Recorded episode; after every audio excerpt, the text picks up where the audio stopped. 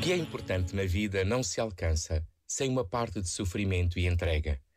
As escolhas, os projetos, os sonhos e os sims que se dizem, se são grandes, exigem grande sofrimento, grande perseverança, grande dádiva e grande fidelidade. No caminho de Jesus com os seus discípulos, após o reconhecimento dele ser o Messias, que Pedro disse em nome de todos, a missão ganha um horizonte maior. Não de uma glória simplesmente social e humana, nem de um sucesso milagroso, muito menos de um triunfo apoteótico. É o poder e a glória de Deus que roda ao contrário das nossas expectativas, por vezes egoístas e limitadas.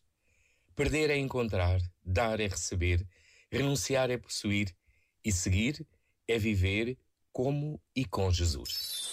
Este momento está disponível em podcast no site e na app da